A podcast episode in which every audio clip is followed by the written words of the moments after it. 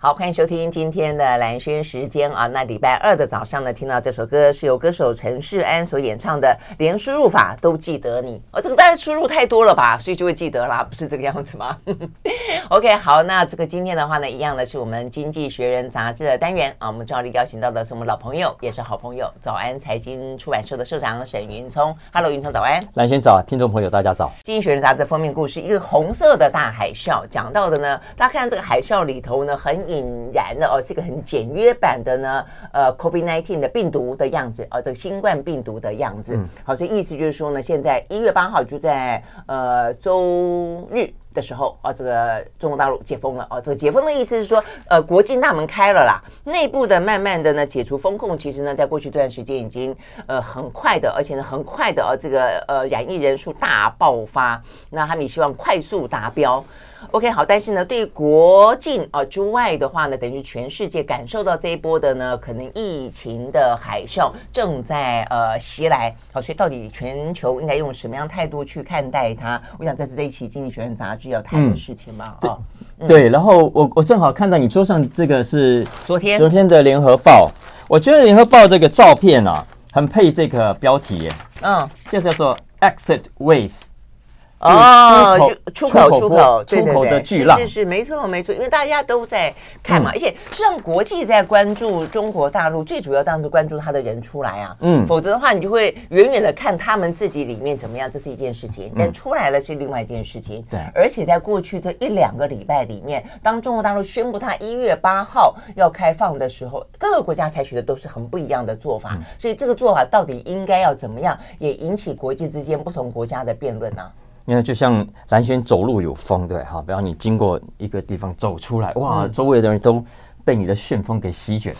在讲的，我好担心你下面一句话要讲什么，我觉得有暗藏地雷。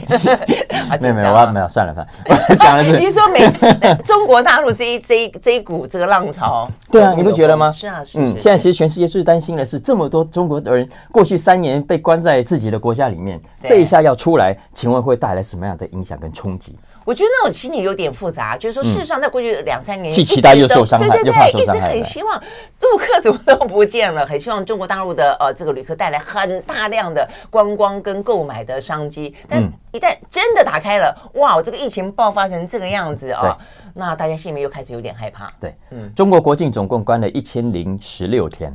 自外于世界，外国人呃离开之后再也没有再进去，很多外资干脆在这段时间是停摆的。嗯、中国人呢也不再出来，也不再出国去开会。对，现在我们看到了开会几乎都是线上的啊。嗯嗯。那、呃、所以原原本很多的世界观光景点都是都是中国人，都是陆客，真的、嗯、很长一段时间你看不到陆客了啊。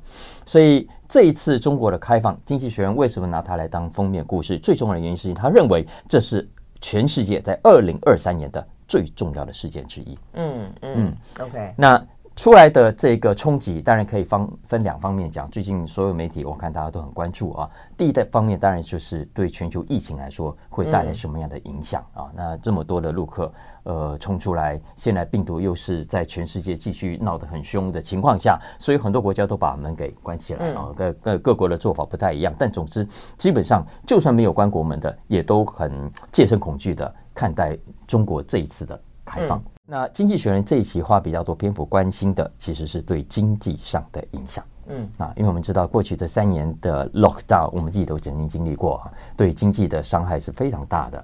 所以以中国大陆来说，整个二零二二年它只成长了不到百分之三，这是根据 Oxford Economics 的这个这个统计的数据啊。嗯、你看，包括十一月、十一月。状况都不好。以十一月十一月来说，刚过去的十一月啊，中国的工业部门，呃，就工业类的产业，嗯、整个获利衰退了百分之九。嗯嗯，所以其实是非常呃付出非常大的代价。嗯、我想这也是中国到最后，我想不得不赶快开放的一个很重要原因。只是这个开放虽然是大家预期之中，它势必得开放的，有一天终得开放的。嗯、只是这个开放的方法跟速度，让世界措、嗯、让世界措手不及啊！嗯、原本你看我们台湾也好，韩国也好，日本也好，新加坡、马来西亚都一样，大家是渐进式的开放。嗯。哪里像中国大陆说，砰，开了就就全部都开了啊！所以一下子清零政策就成为历史，呃，开始中国人要跟全世界恢复往来。所以经济学人说啊，第一个在疫情上的确是令人恐惧的，它是一个恐怖的状况啊！你看病毒在这种情况下，未来会怎么样的发展？没有人敢说。你看中国现在每一天各地是每一天哦，三千七百万人确诊，所以然后三千七百万人确诊吗？嗯，最高的话最高有三千多万人啊。那之前我们聊过，在但是现在中国都没有在公布数字了 啊，是对，没错没错，所以。所以，但经济学人之前也讲过，他认为中国第一个在呃药物上没有准备好，嗯，第二个在疫苗的施打普及率上也没有做好啊，尤其是六十五岁以上的老人，嗯，再加上中国的疫苗本身的保护期限是比我们其他国家的疫苗要来的短一些，所以，所以现在也代表着你在你开封的时候，正好是很多老人家很多人打过了疫苗之后，已经开始要。嗯，要要失效的状况了，所以在这种情况下，未来这几个月，他估计啊，中国光中国自己啊，嗯、就会有一百五十万人可能会确诊死亡。嗯嗯，所以这都是经济学人他们的推估，就是了是是，包括他的染疫的人数以及他死亡的人数。是嗯是，这这当然是经济学人自己的观察，给大家做参考啊。嗯、那当然，他也说这部分呢，老实说要看中国政府，那外人能够帮得上忙的是相对有限的。其实可以帮帮，只是他看他要不要。对不对？像过去这段时间，包括美国，包括对啊，所以就是看他要不要啊。WHO 也说了，那欧洲呃，像德国也说了，我们的疫苗你们要不要？我们愿意呃提供，但是中国都说不用不用，我们可以。我看到最近呃，唯一的一个他们打算要进行跟国外进行采购的、跟合作的是那个抗病毒药 Paxlovid。抗病毒药事实上是在我们前一波呢，如果大家还记得的话，其实呢，这个抗病毒药很多是我们开放跟病毒共存之后，对我们来说呢是呃高风险族群呢，呃几乎是呃一定会开给你的。那这个部分他们同意跟呃国外进行合作，但是希望能够在中国大陆生产。嗯，所以就变成确实是，我觉得我们现在国际之间在讨论疫情的部分，比较担心的是，我们节目里面也跟大家讲过，就是说呃那么快速的。短短的时间之内，这么大量的染疫人口，大家担心的事实上是变异株。是变异株，就是说，否则的话呢，现在的病毒就算中国大陆染的，目前这一款其实也还是以轻轻症为主。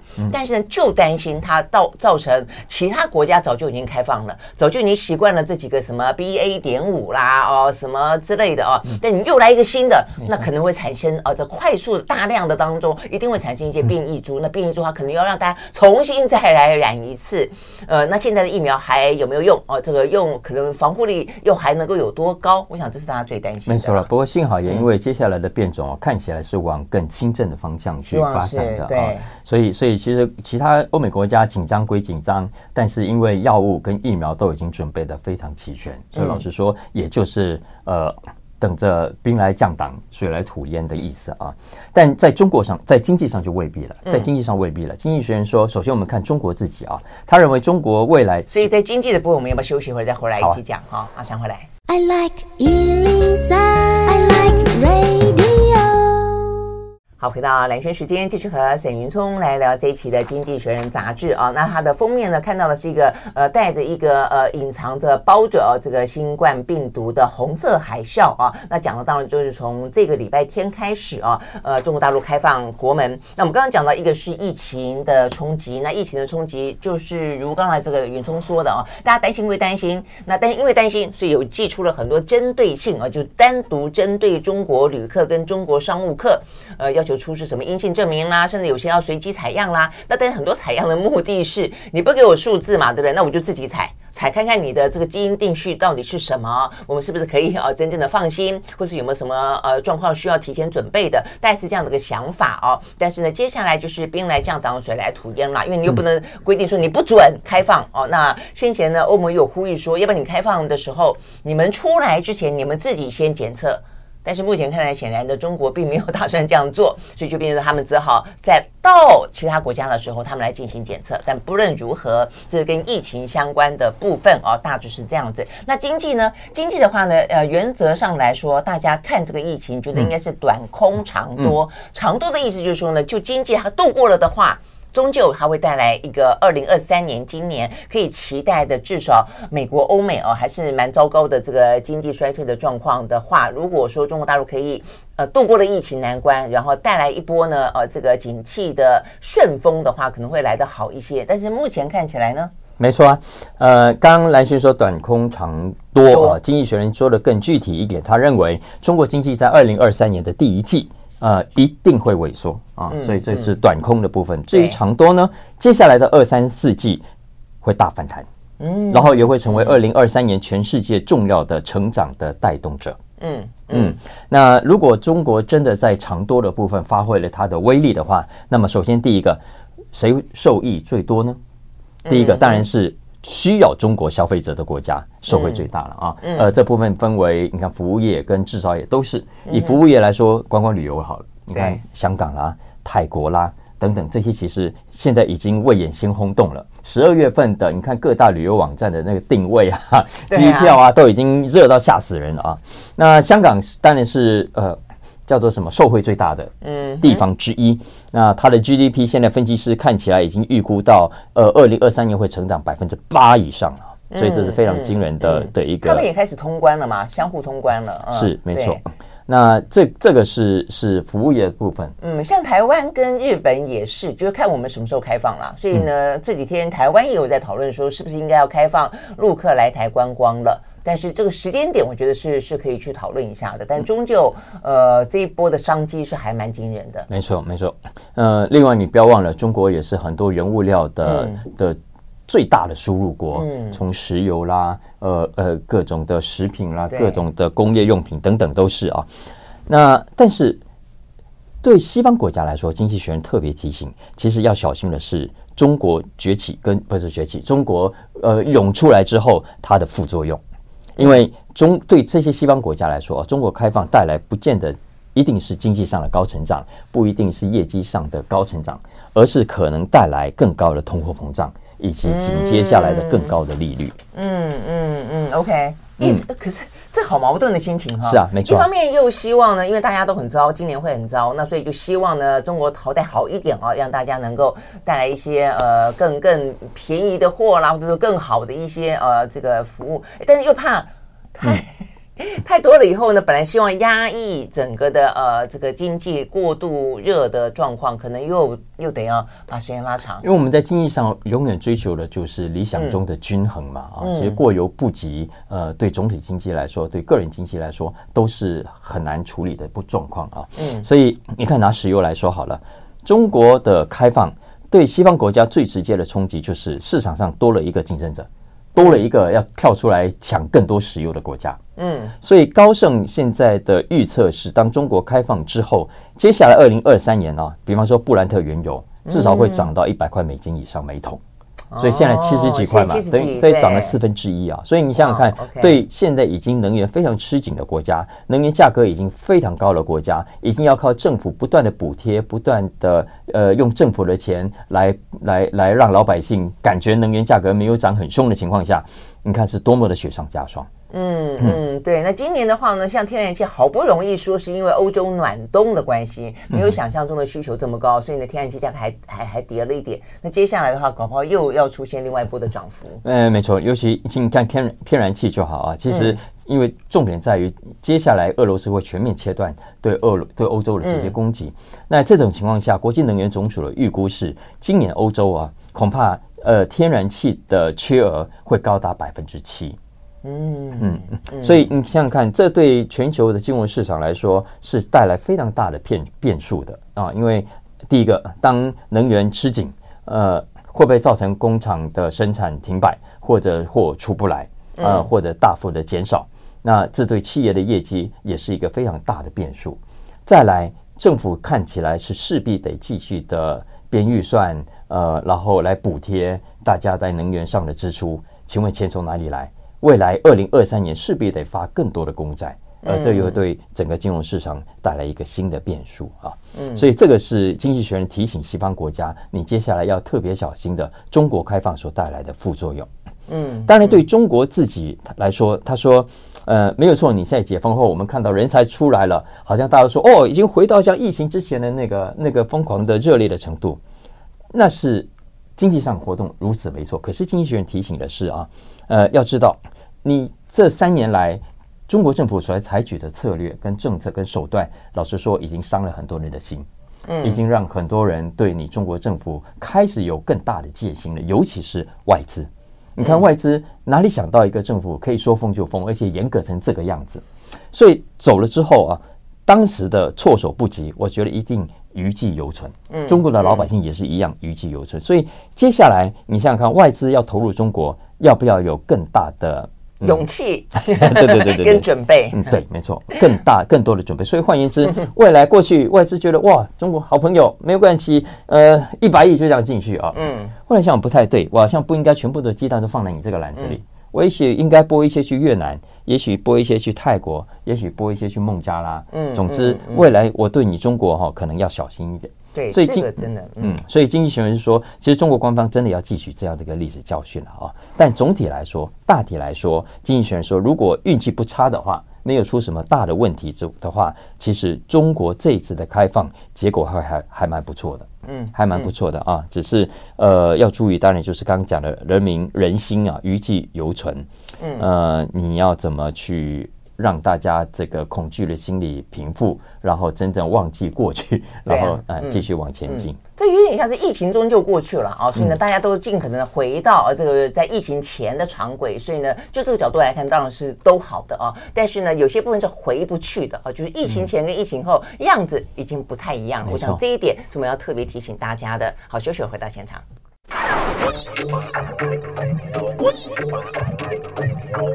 好，回到蓝轩时间，继续和沈云聪来聊这一期的《经济学人》杂志啊。好，那聊完了这个中国大陆的疫情啊，是这段时间以来非常受到关注的啊，觉得开跟不开都受到关注。但有另外一个新闻的话呢，是有点意料之外，但是演呃上演之后的话，哇，这个轰动全世界哦，因为这个美国的民主实在太夸张了，嗯他的众议院的议长哦，可以连续五天投十五次票。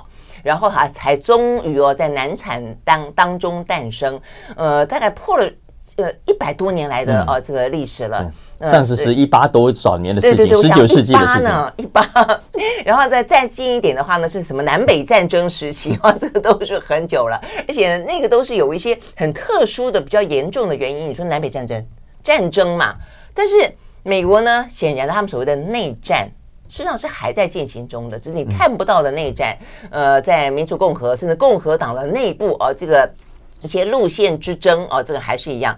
那所以呢，这个《经济学人》杂志怎么看？因为这个到最终还是终于选出来了。我觉得有一点点让大家觉得有点，至少我看的话，我觉得有点担心的是，如果这个内战的过程当中，啊，这段时间是川普逐渐的淡出共和党内。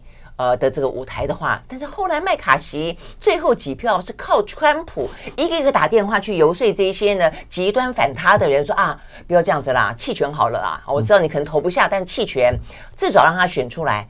哎，所以麦卡锡就对他感谢。哎，后来他一当选之后，马上打电话给川普，你知道吗？感谢，感谢再感谢。我想说，哇塞，那如果这样子的话，那川普还走吗？嗯。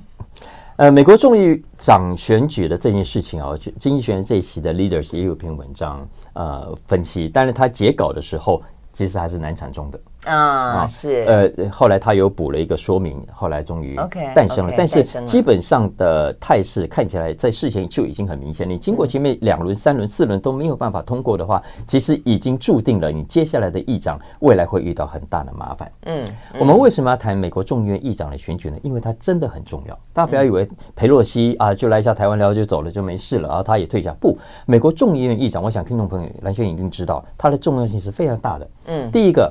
呃，这一次如果议长没有选出来，美国的众议院是没有办法运作的。美国新任的众议员是没有办法宣誓就任的，所以也就是说，接下来所有的政策都会卡在众议院，所所以完全完全政府是半个政府在停摆的状态啊。再来也是更也很重要的，在美国总统的就位顺序里头，如果美国总统突然出了什么状况，第一顺位当然就是副总统接任，嗯，接下来第二顺位不是什么参议院议长。不是什么，不是其他人，就是众议院的议长啊，所以这是为什么众议院议长在美国这么的重要。最近新闻会这么闹得这么的大。那这次的众议院议长的难产，就像蓝轩讲的，这美国老百姓也是很很少见到的。对，这辈子你看上一次是一八多少年，谁活一百多岁了？就是啊，没有人实际上有啊，爷爷奶奶可能那个时候有讲过。没有了，没有一百多岁的爷爷奶奶了啦。哦，好吧，是是是，嗯，所以。对，而而你仔细看啊，经济学人其实说，他令人忧心的是，对，看起来好像有些人把它当笑话看，但这一点都不好笑。嗯、这是对对美国对总体的民主制度的发展来说，都是非常重要、很值得关注的一个现象。为什么呢？因为你看这次的难产是完全没有道理的。嗯，比如说，一般人我们在政治上的选举，哎，我不选你，我投给是因为我们理念不同。嗯啊，比方说你过去提出什么政策，我完全不赞成，或是你是一个有严重道德瑕疵的人，所以我不认同你。嗯，或者说。我认为我有更好的政策跟主张，我要趁着这个时候来跟你谈判，所以我提出我的政策主张，希望你同意我。同意我之后，我票就投给你。嗯，OK，嗯，在政治上就其实必须经过这个协商，而这个协商的基础就是好的进政策的比赛。嗯，可是在这一次的难产当中，跟这些什么政策啦、主张啦一点关系都没有。嗯，纯粹是呃今。我们我们叫叫这一群，因为这次麦卡锡主要被二十个这个二十扣，哎，二十扣给卡住嘛。哦，这二十扣我们称之为叫做政治纵火犯，political arsonists。OK，他这样讲，嗯嗯，就是说这群我身上绑着炸弹啊，也没啥身上绑的。总之我就跟你威胁说，我就说放我啊，你，总之你你会为了顾全大局，呃，你你只只好向这二十个人某种的妥协。所以在他们的描述当中，这些人在美国的呃选民的眼中或者媒体的眼中，这些所谓的二十扣是很就有点像政治流氓似的，就是，嗯，就就就你刚刚讲的，就是两个字也叫川普啊。嗯，对，所以呃，他们因为当然主要就很不爽这个麦卡锡，对啊，那不爽拜登啦，哎，也不爽拜登，他们觉得这个对啊，他们对拜登很太温，他们因为麦卡锡对拜登太温和，嗯。所以，而且，而且，麦卡锡在川普事件，你看，从一月六号的事件发生之后，他自己态度也是一百八十度的转变了。你看，从刚开始一发生的时候，他是谴责川普的，他说受不了川普，你不可以这么做，然后要求川普必须把他的人给叫回去，等等等等的。嗯，所以这个其实在当时已经让呃这二十扣呃以及他们背后的人跟他们站起来这群人对麦卡锡是非常非常不爽的。嗯，这也是为什么后来麦卡锡算盘打一打，他的政治算盘打一打，发现哎不行不行，这群人得罪不起啊，所以后来整个态度一百八十度大转变，然后就跑到那个马尔拉戈，中文叫什么？嗯嗯啊，嗯，然后跑去跟川普在 一起拍照，然后谈谈谈东西。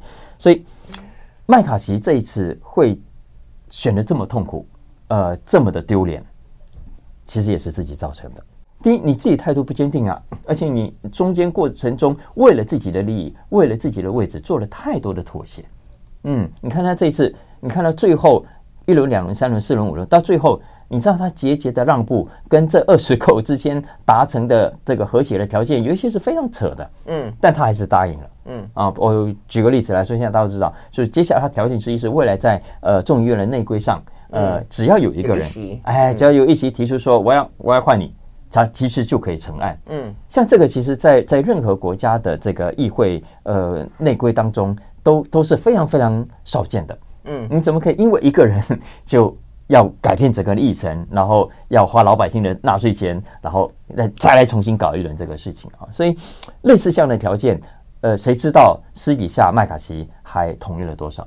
嗯，还有国防预算啊，他们说国防预算要削减，而且削减的幅度还不小，等等等。对，但是我觉得你说这是一个麦卡锡自己咎由自取，其实我觉得跟共和党内还是一样，就共和党内也没大人，你知道吗？没错。对，否则的话，其实这二十扣的要挟有点点夸张，有点过分。坦白讲，以后的麦卡锡他就是动动辄得咎嘛，只要一个人反对，比方说我。明明很多事情是为了整个的意识的推动，然后呢，不管可能的共和、民主两党好不容易达成共识，你只要有沈云聪这个扣之一跟我说反对，我我我我我就协调了半天，我就卡在那个地方了。那你说民主党会就说，那这个怎么可以这样子？但是我当初为了要当选，我在内规中我答应了沈云聪，那你说我怎么办呢？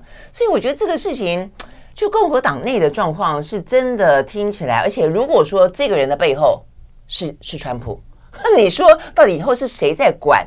众议院，或是谁对众议院有相当程度的影响力？其实中间在我看那个开票的过程中，投票其中有一轮投票啊，还有那个二十扣之一就站起来，说一早就一个个唱票嘛，嗯、说你投给谁吧。嗯、他们不像我们是秘密投票，嗯嗯嗯，他们就就直接站起来，川普，就川普可能不是也不是众议员，可是他就就这样子闹啊，就是嗯。呃，不过当然。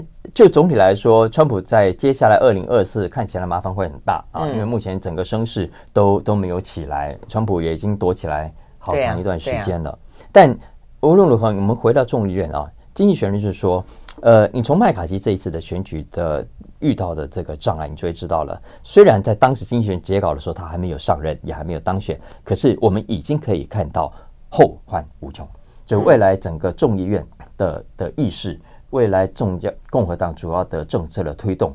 那势必会遭受到的二十扣，以及可能未来还会更庞大的人数的要挟，你进而光是在共和党内部都要经过更多的妥协，最后才推出来。而最后妥协的结果，你认为它是更加走中道呢，还是更加的极端？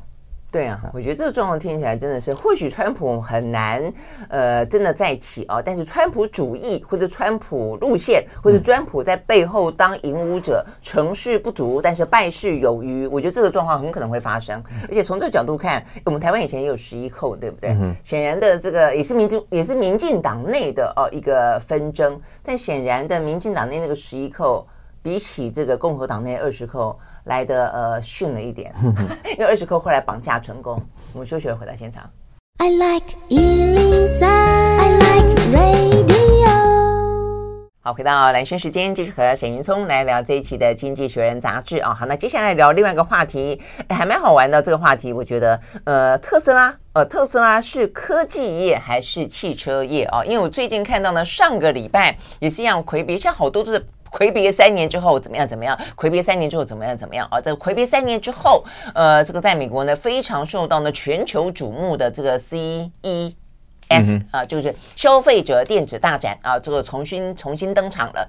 好，所以呢就很好玩。我在想，如果我在美国，我应该也会想办法要去吧，就很好玩了啊。好，但今年的话呢，哎，没想到呢，除了半导体呢依旧领风骚啊，那所以呢，呃，半导体的呃像什么苏之峰啊，还去做了一演说之外，其他的呢？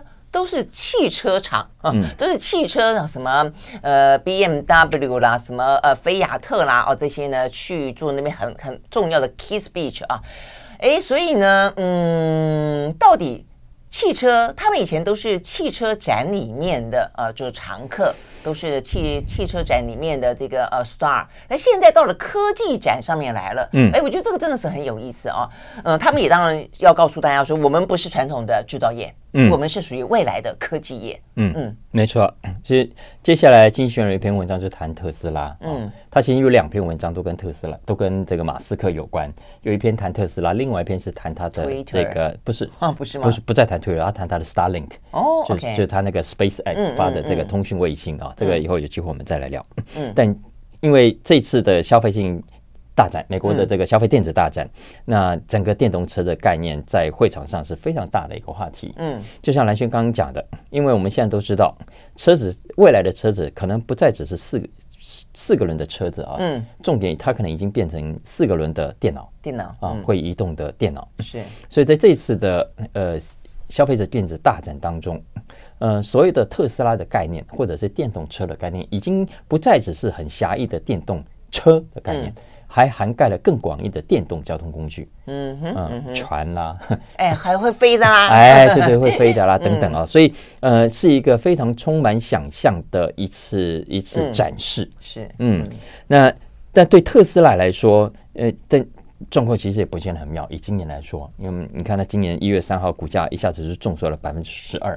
嗯啊，股价一下子就五百亿就不见了哈。他们过去一年跌很多啊，累计跌很多啊。哎，没错，现在对，没错没错。所以所以因为整个高科技状况不好嘛，所以特斯拉状况也不好。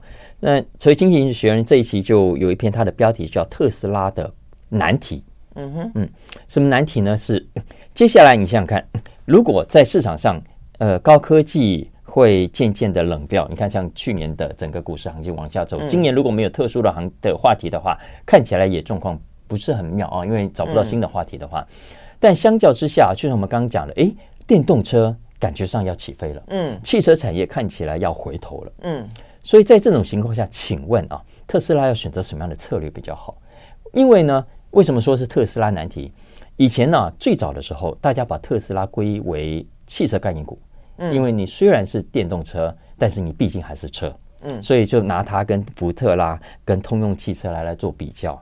可是当时的马斯克说：“No no no no no no no，你们错了，我不是传统汽车股，因为他觉得跟传统汽车股拿来放在一起比很逊啊。”嗯，他说：“我们特斯拉是科技股。”嗯，哎，我们是科技公司啊。那也因为是科技公司，所以怎么样？我们对科技公司都有想象空间，然后所以我们会赋予它呃更高的本益比啊，所以股价我们可以忍受更高一点。为什么？因为期待它未来如果一旦赚钱，可以爆发性的成长，可以赚非常多的钱，就像后来的 Google 一样，看着后来的 Amazon 一样，呃，后来的 Meta 一样啊。呃，所以就用这个方式去期待特斯拉，而不再是觉得它可能会像福特那样哦，可能会像克莱斯勒一样哦。嗯，所以股价我们都看到了，你看两年半前，嗯，暴涨，哎，暴涨，两年多点一直涨。这两年半前呢，是首度超越全世界最大车厂 Toyota，嗯，变成全世界市值最高的汽车公司。是啊，否则他怎么当亿万富翁，对不对啊？首富哎，嗯，没错。所以呃，后来我们看到，虽然超越了特。Toyota 并没有因此而停止，嗯，那后来它在继续的市值在股价在继续的涨，所以它市值呢变成是 Toyota 再加上第二名，嗯、哦，然后再继续涨，变成 Toyota 加第二名跟第三名，哦，等等等，一直到、嗯、一直到去年底的股价的最高档的时候，它的市值已经来到一兆两千亿美金，嗯，而在当时它的市值已经相当于它是第一名，对不对？嗯，已经相当于接下来这十几名的市值的总和，嗯，OK，嗯。所以当然吓人，所以吓人，而且太夸张了，完全完全不合理嘛！你像特斯拉的产量才那么丁点，哎，就是啊，嗯，它的产量一天到晚就在讲说啊，它它应该要增加一点点啊，速度应该要快一点啊，要真能够成功交车，嗯，这都最基本的哈。是是，所以所以你看，呃，它是不是股价被过度高估高估了？然后是不是有呃过度泡沫化？呃的情的可能性即将发生。嗯嗯、那其实我们在过去这一这一波的高科技的重挫，你也看到了，特斯拉也跟着下滑。嗯嗯，所以在这种情况下，你看接下来马斯克应该采取什么样的策略？特斯拉他应该怎么重新定位自己？嗯，因为我们知道从汽车角度、汽车产业角度来说，特斯拉也不容易，就是没有说他是先进者。然后现在目前还是有很高的品牌价值跟效应，嗯，很多人还是指定哦，我还是要特斯拉。可是他不要忘了，现在几乎所有的传统车厂都已经回过神来，大家这几年来对电动车的投资已经开始要开花结果了，很多开始都。大幅度在推，你刚讲的什么通用、福特也都是一样啊，都一样啊，呃呃，连 Porsche 啦，呃呃呃，连 Toyota 本来说他死 也没有说死都不要了哈，但本来啊，这个 Toyota 的呃这个总裁还本来一直啊就是有点点不见得看看好这个电动车，但是在去年前年啊前年底的时候就已经说他要打算去发展电动车了，所以是是趋势。嗯，没错，当然了，呃，我最近前两天才看到呃一个一个调查。目前美国消费者当然特斯拉还是他们心目中的第一品牌，嗯、所以很多人还是指定特斯拉。可是我要讲的是，是美国啊，对对对对，在、嗯、尤其是欧洲，它本来就不是第一品牌。欧、啊、洲自己有自己很强的品牌，中国也有自己的啊。嗯，嗯然后啊，对啊，去年股价重挫也跟中国有关嘛。对啊，上海的上就对对对就就停下来了。嗯、但其实你往二零二三、二零二四年看，很重要的因素是电动车的消费者醒过来了。嗯，所以醒过来的意思是说，第一个，他们发现，当然也渐渐。想要放弃传统的汽柴油的车子了，嗯、所以看起来电动车在接下来这几年的成长会速度非常的快。嗯，嗯醒过来的第二个原因是，哎。好像这个世界不是只有特斯拉，对，可选择的变多了。哎，没错啊。所以在这种情况下，呃，特斯拉如果还想要继续保持它的领先，它一定得根据这个最新的战况重新调整它的策略才行啊。嗯，呃，打个比方说，在中国，我们知道中国现在电动车是百家争鸣，中国自己很多的品牌比比比特斯拉更接地气，比亚迪啦、小鹏啦，对不对？这几个都是在很大的。所所以在这种情况下，经济学人就说，其实很多分析师都说，你特斯拉你要不要降价？嗯，其实是要降价的，嗯、所以现在其实特斯拉在中国的售价，明今年看起来会比美国还要低，可能高达两成到三成。嗯嗯嗯，所以未来呃，特斯拉的全球不同市场的策略区隔应该是可以确定的。嗯哼嗯嗯哼，OK，好，所以呢，这是我们关于呃这个特斯拉的难题，我相信也是一个电动车的话题大爆发的一个趋势了啊。我们休息回到现场。我是你爸爸我是你爸爸我是你爸爸我是你爸爸好，回到蓝轩时间，继续和沈云聪来聊这一期的《经济学人》杂志啊。呃，在疫情过后，其实有蛮多的一些产业趋势是经过疫情没有改变的。OK，而且甚至是呢，因为呃沉闷了一段时间之后，接下来可能会蛮以更快的速度哦，跟更惊人的量去大爆发的。我觉得一个就是电动车，另外一个的话呢，绿能。啊，我觉得绿能这部分也是一样，就是说它这个趋势对于我们的呃全球来说，哎，你看也不过才经过疫情第一年，大家觉得啊，天空变蓝了。空空气变清新了，工厂不冒黑烟了。但是你会发现，其实人类对于地球的荼毒，没有因为一年稍稍的休养生息就能够去解决的了。所以你看，那极端气候之严重哦，真的是之严重。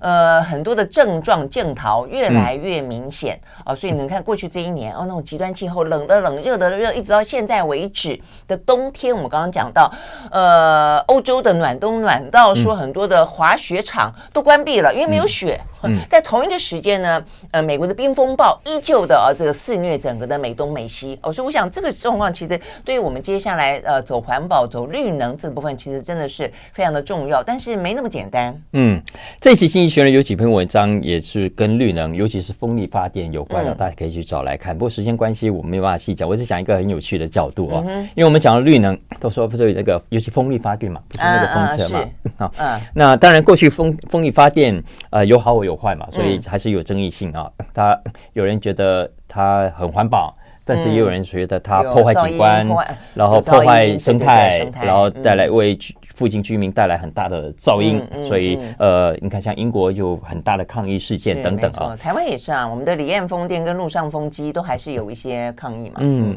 没错。结果他在这期英国里头，他就发现啊，其实这些风车啊。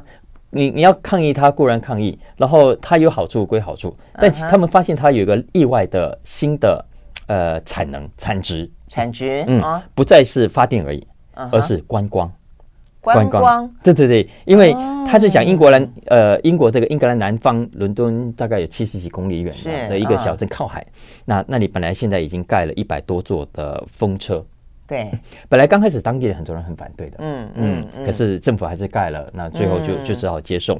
那盖了之后呢，诶，他们突然发现，后来意外的发现有一个好处，就是观光客来这里，因为它本来是一个观光小镇，嗯，是。想要看风车，而且想要出海看风车，哦，所以他所以他就有个家伙很聪明，就就开始呃做了这个生意，呃，开船载着观光客出海绕一圈去看这个这个风车。啊，所以结果据说这个生意很成功，就很多人工就来了。就说现在目前至少有五家业者在海岸边，就像我们日月潭一样，就是有。但我觉得这个要做要快，你知道吗？因为我觉得像我，我记得我第一次看到陆上风机是在拉斯维加斯，再去呃 L A 呃 L A 往这个。呃，这个拉斯维加斯的路上，嗯，哎，我觉得好漂亮，我还记得我一直拍照，一直拍照，一直拍照，就很特别那种，尤其在美国的西岸那个沙漠地区，是一片嗯嗯平平的地平线，然后就一个一个竖立着的哦，那样你觉得很很谋神，真的是是一种很很特殊的景观，一种很科科技的科幻型的一个景观。但现在绿能如果发展下去，大家都买要盖风机，我现在在台湾也看多了。刚开始我们的西海岸盖的时候，哎，我觉得很好看，但是如果当你到处盖的时候，可能到有有一天，英国自己也盖了时候，他就觉得不稀罕了，所以我说要快。哎，不会，他他目前他是说，主要的光 主要分两种人啊，一种就是看热闹的乡民，像我们这种；再来第二个专业的，就是你还是要不同地方去考察，不同环境、不同风力、不同温度呃的状态下的这些这些风机，所以其实还是有很多的专业的的绿能。的，哦、的那个那个那个有多少的商机啊？那个大概不多呀。Yeah, 不过当然商就是呃还是会给这五家以上 带来生意嘛哈。不过他是说还是会有问题的，因为接下来也因为生意这么好，对不对？加上所以。